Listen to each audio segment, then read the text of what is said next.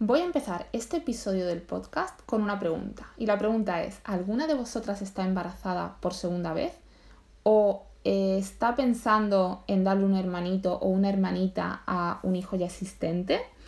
Si estáis en ese caso, seguro que se os ha pasado por la cabeza el tema de los celos, los celos entre hermanos y los celos que sentirá vuestro primer hijo o hija eh, a ese eh, nuevo ser, a ese nuevo invitado en casa, ¿vale? Ese nuevo miembro de la familia.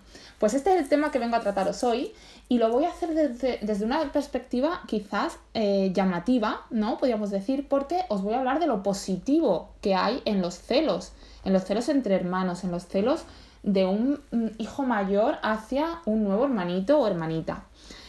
Y antes de empezar de lleno con el tema, os quiero recordar que, eh, bueno, esto es un podcast totalmente altruista, eh, pero sí os pido una cosita muy sencilla y es que os suscribáis al podcast de Sonora Baby. Eh, si os gusta el contenido, que os suscribáis, por favor. Simplemente con esto obtendréis avisos de cuando van saliendo episodios nuevos o si hacemos un paroncillo entre temporada y temporada, todas las cositas estas, pues os va avisando el, el móvil, la aplicación.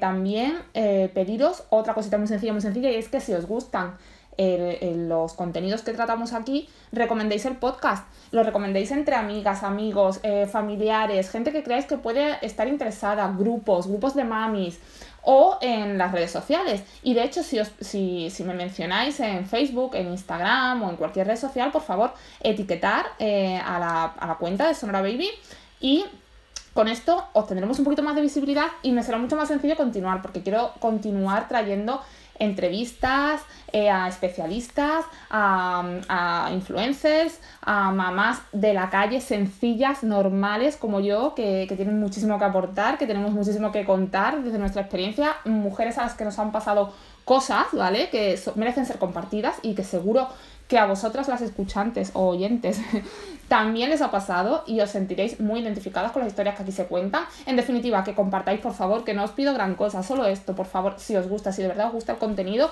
y pensáis que merece la pena que sea compartido, os pido por favor que lo compartáis. ¿Vale? Con eso ya me ayudáis un mundo, no os, no os podéis imaginar cuánto. Bueno, pues ya sí, ya me meto de lleno al tema. Veréis, la llegada de un hermanito o hermanita a la vida de un niño o una niña hace que su mundo dé un giro de 180 grados, que se desmoronen los cimientos que hasta ese momento sostenían su feliz existencia y que sus seres más queridos y que le cuidaban con semi-exclusividad o total exclusividad modifiquen todas sus prioridades de repente, así, como por un boom.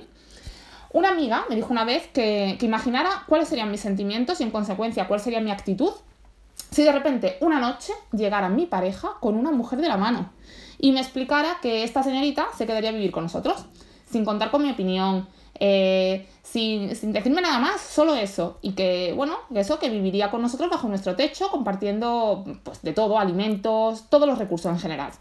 Y lo más importante, mi pareja la trataría como a mí, o incluso mejor, la querría igual o más, o parecería que la, que la quisiera más, y le dedicaría todo su tiempo, todo su amor, incluso regalándole más atención y mimos que a mí, sobre todo al principio, sobre todo con la llegada de esta mujer, ¿vale? Bueno, puedes imaginar cómo me tomaría yo esta nueva situación, cuánto odiaría yo en ese instante a mi pareja, que lo era todo para mí. Qué impotencia la mía al verme llevada a esta nueva vida sin mi consentimiento encima, o sea, sí, porque sí. Y sin poder decir que no, sin tampoco poder irme, sin poder rebelarme, sin poder mm, ponerme en contra, no, no, es como que lo, tengo, que lo tengo que tomar, no lo tomas o lo dejas, no, no, lo tienes que tomar. Bueno, todo lo que sintiera y pensara en este hipotético caso se puede asimilar bastante a lo que debe sentir un niño ante la llegada de un hermano. Imagina encima si lo que vienen son dos bebés, como me ocurrió a mí, y no solo uno. El shock debe ser tremendo, no lo quiero ni imaginar. Entonces, ¿qué podemos hacer con, eh, por nuestro hijo o nuestra hija, el mayor, ¿vale? El que va a quedar relegado a un segundo o incluso tercer plano, por un tiempo por lo menos. Primero creo que debemos entender que es algo duro, pero en absoluto es negativo. No, no, no vamos a unir ambos términos. Duro, sí, muy duro, pero no tiene por qué ser negativo. Creo firmemente que tu pequeño o tu pequeña puede aprender una gran lección de vida con la llegada de un hermanito. Y que el hecho de que tendrá un compañero de sangre para toda la vida, con el que compartir experiencias y muchas cosas más, es superior a todo el dolor que puede llegar a sentir en el momento de su llegada. En definitiva, si, si compensamos los pros y los contras. Em, a ver, me explico. Que, que, si compensamos los pros y los contras, los pros creo que eh, son más, ¿vale? Eh, si vemos la situación desde la distancia, lo voy a explicar mejor. Si vemos la situación desde la distancia, el resultado de tener hermanos es positivo y es incluso beneficioso. Así que lo principal que deberíamos tener claro es que no nos podemos dejar de llegar, no nos podemos dejar llevar, pues por eso, por sentimientos de negatividad, preocupación, culpabilidad. No, no nos lleva a nada esto. ¿Vale? Entonces, eh, un psicólogo infantil, voy a, voy a, estoy pensando que os voy a contar un, algo que, me, que, me, ocurrió, que me contaron, ¿vale? Os lo cuento, veréis, un psicólogo infantil y una maestra de mi hijo mayor, ¿vale? Una que tuvo en cierto momento de su infancia, bueno, sigue siendo, eh, sigue ocurriendo su infancia en la actualidad, pero bueno, en un momento dado, una maestra y un psicólogo infantil, vuelvo a repetir, que me dijeron algo respecto de este tema, de los celos. Eh, y, ambos coincidían, sin conocerse ni siquiera entre ellos, ambos coincidían en, este punto y me llamó muchísimo la atención. Porque los dos me explicaron en su, en su, momento que mi hijo debía sentir celos y manifestarlos, que debía ser así, que mi hijo debía pasar por una etapa de tristeza y de soledad. Claro, todo esto eh, os pongo en contexto. Yo, eh, pues cuando hablé con, esta maestra, estaba pensando en tener, en, darle un hermanito o hermanita, y con el psicólogo infantil, pues estaba embarazada. Entonces, pues salieron, salió este tema. Y, me dijeron ambos lo mismo y me llamó la atención poderosamente. Eh, me dijeron que sí, que, podía expresar esos sentimientos de muy diversas formas, porque iba a tener, pues eso, tristeza, soledad, eh, pues la etapa de, los celos, lo que, lo que significan los celos.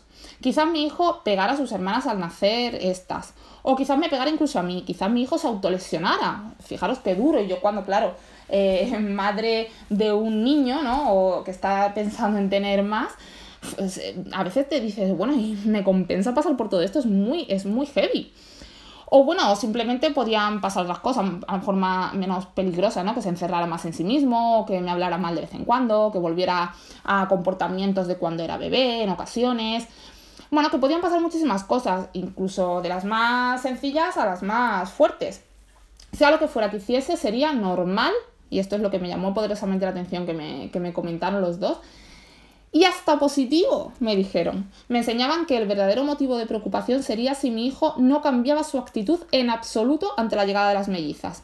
¿Vale? O sea, fijaros, eh, algo para, para pensar. Por supuesto, tendremos que vigilar de cerca a nuestro mayor, tendremos que observar de cerca su comportamiento, sobre todo para poner a salvo al bebé y a él mismo. Si realiza cualquier acción que pone en peligro a alguna persona, incluido el mismo, tendremos que ser súper tajantes, hablarles con seriedad y claridad, con un tono de voz, y esto también quiero resaltarlo, hay que hablarle con un tono de voz firme y distinto al que solemos emplear para comunicarnos con él normalmente. En este caso hay que hacerle entender con pocas palabras para que él pueda eh, coger la idea en su totalidad que lo que hace es peligroso y que su comportamiento puede causar mucho dolor a gente que él realmente ama y que no lo podemos consentir bajo ningún concepto. Es muy conveniente ponernos a su altura físicamente hablando, ¿vale? Y tomarnos el tiempo que sea necesario para hacerle comprender por qué es peligroso lo que hace y por qué le estamos pidiendo que no le dejaremos que repita esa conducta. Súper importante. Lo de, la, lo de la voz firme, eh, quiero resaltarlo porque me parece que es una herramienta que puede sustituir a otras, a otras, em, a otros hábitos que, a veces hay gente que usa con los niños y realmente no son mm, exitosos. Así que, bueno, podemos hacer este tipo de cosas más, que, creo que son muchísimo más a la larga beneficiosas y, que, y más efectivas incluso en el momento también, como esta de utilizar una, un tono de voz muy firme. A ver, todo esto que estoy explicando es muy fácil de explicar, es muy fácil decirlo en palabras, pero no es sencillo, no es sencillo llevar a cabo. Yo lo sé, creedme que lo sé, que tengo tres hijos, lo sé. Yo misma he procedido de forma incorrecta en numerosísimas ocasiones.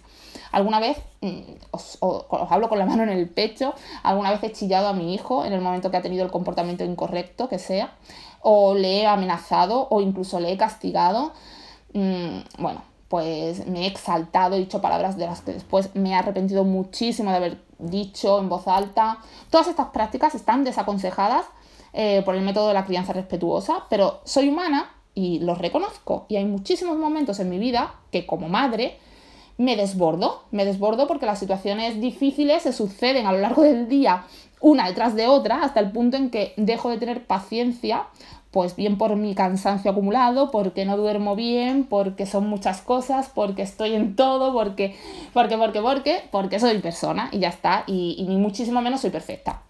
A pesar de fallar en algunas ocasiones, como acabo de reconocer, intento no culpabilizarme, sino que intento mejorar pedir perdón si, si, he de hacerlo, que esto es algo que hay que hacer, hay que practicar lo del perdón y con los hijos también, desde muy chiquitos, ¿eh? porque lo entienden, entienden muchísimo más de lo que pensamos.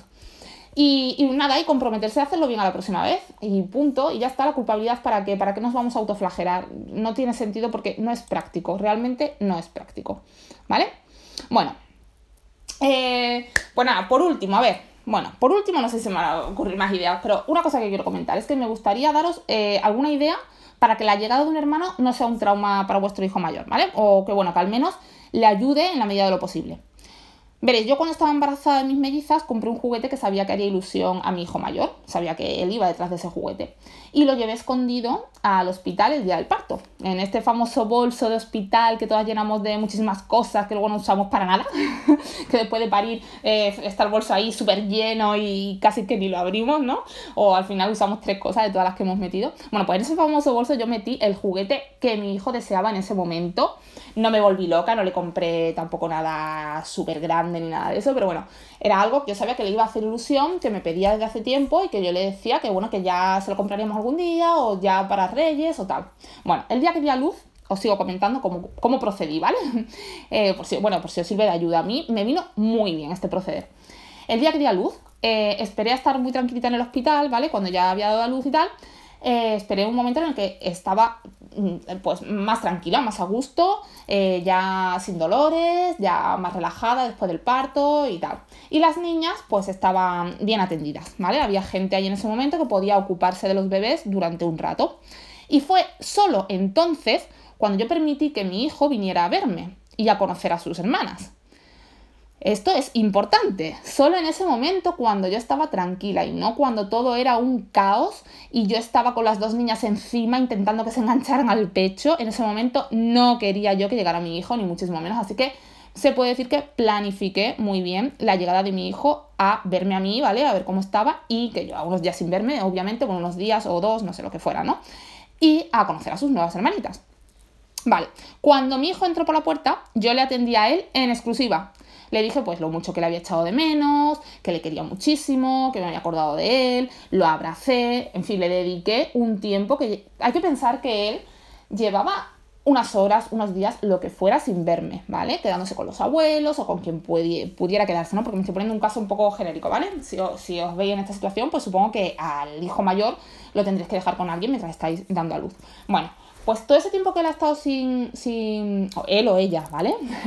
eh, sin veros, él sabe o ella sabe que, está pasando algo, que mamá está en el hospital, que van a nacer sus hermanitos o hermanitas o hermanito. Y, que, tiene ganas de ver a mamá. Y, cuando la ve, ¿qué creéis que, quiere? Quiere que, mamá le abrace, que le diga lo mucho que ha pensado en él. Y, solo entonces, cuando ya ha pasado ese momento, ¿vale? Es cuando le, presentamos al bebé.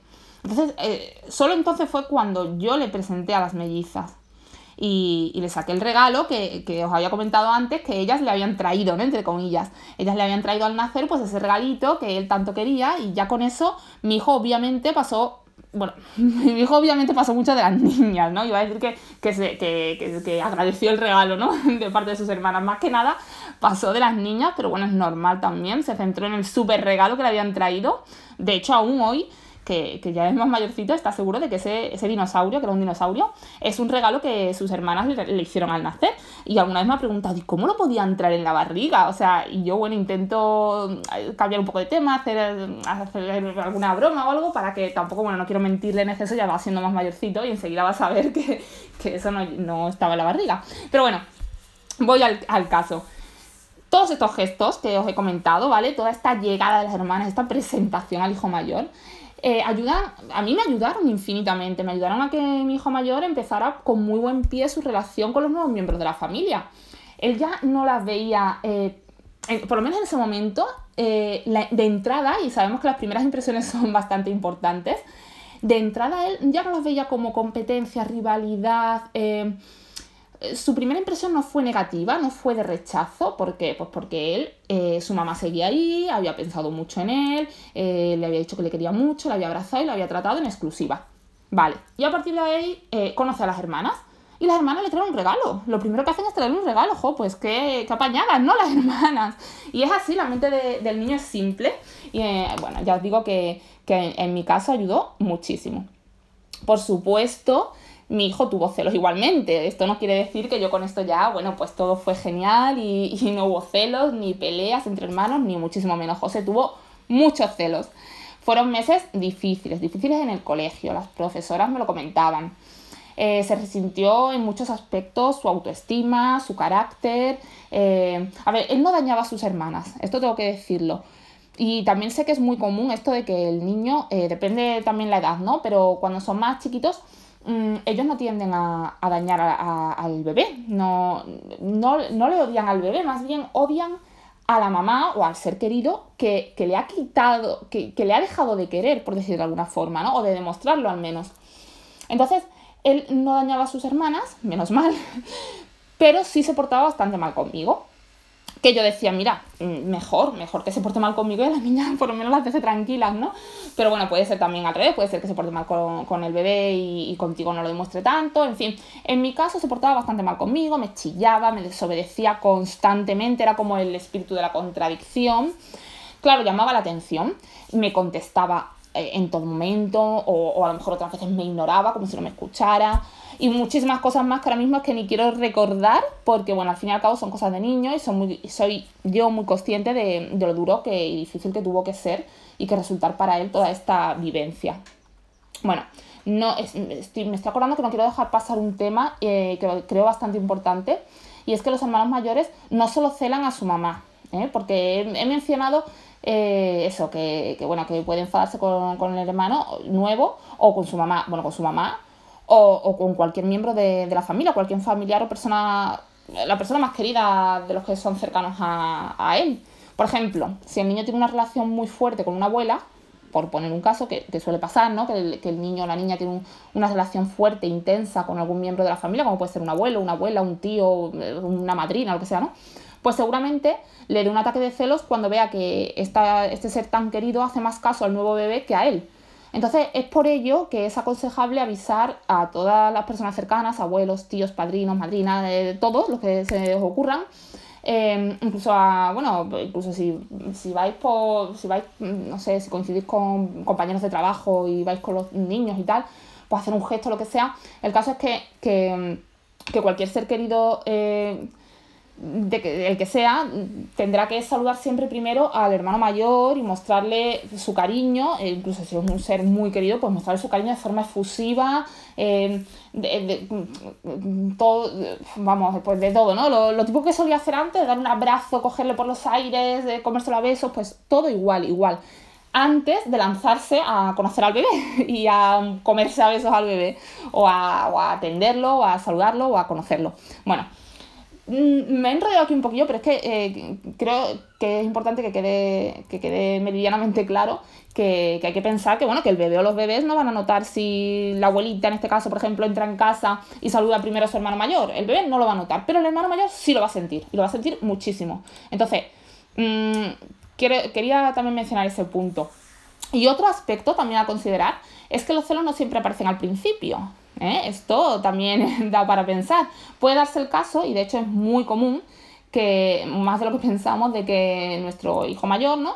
se muestre de lo más colaborador y de lo más cariñoso los primeros días o las primeras semanas incluso, pero que esto no, no nos confiemos, que posiblemente eh, no sea así mm, por mucho tiempo, porque bueno, puede ser que la situación tan peculiar y tan llena de novedades y pues imaginaros, todo novedades a analizar, eh, el comportamiento de papá y mamá han cambiado, eh, a ver qué hacen, qué no hacen, uy, el bebé se caga, no se caga, uy, qué come, qué come teta, uy, qué cosa más rara. Entonces todo esto llena su cabeza de, un montón de, novedades, ¿no? Y, a lo mejor le, hacen perder un poco la atención de, lo que está pasando, de que a él se está quedando en un segundo plano, puede ser que, que pase y que no se dé cuenta en ese preciso instante.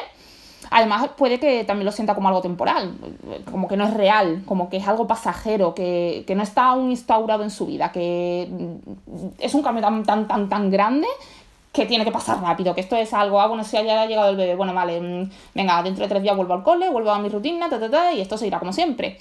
Pero cuando la situación se va normalizando y el nuevo hijo parece que, ha venido a quedarse, es ahí cuando pueden aparecer los celos también.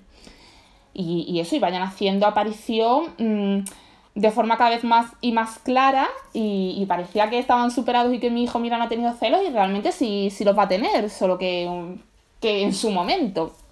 Entonces, igualmente, lo mejor, tener mucha paciencia, tomar la situación como algo normal eh, y, que entre todos lo superaréis, seguro. Entonces, ya os digo, como algo incluso positivo. ¿Por qué? Porque eh, estas dos personas que comenté antes, eh, tanto la maestra como el psicólogo infantil, me dijeron lo mismo.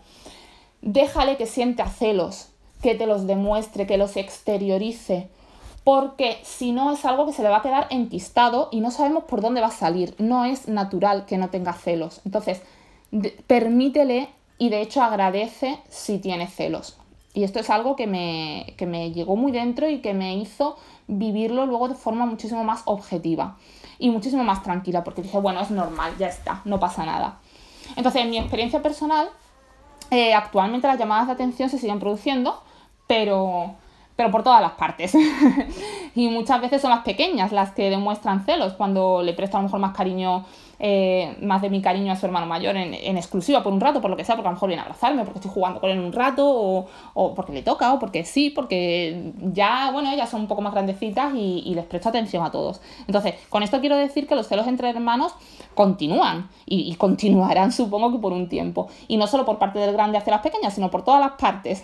También de las pequeñas hacia el grande, de las pequeñas entre sí, porque es normal, es natural y es necesario en cierta forma.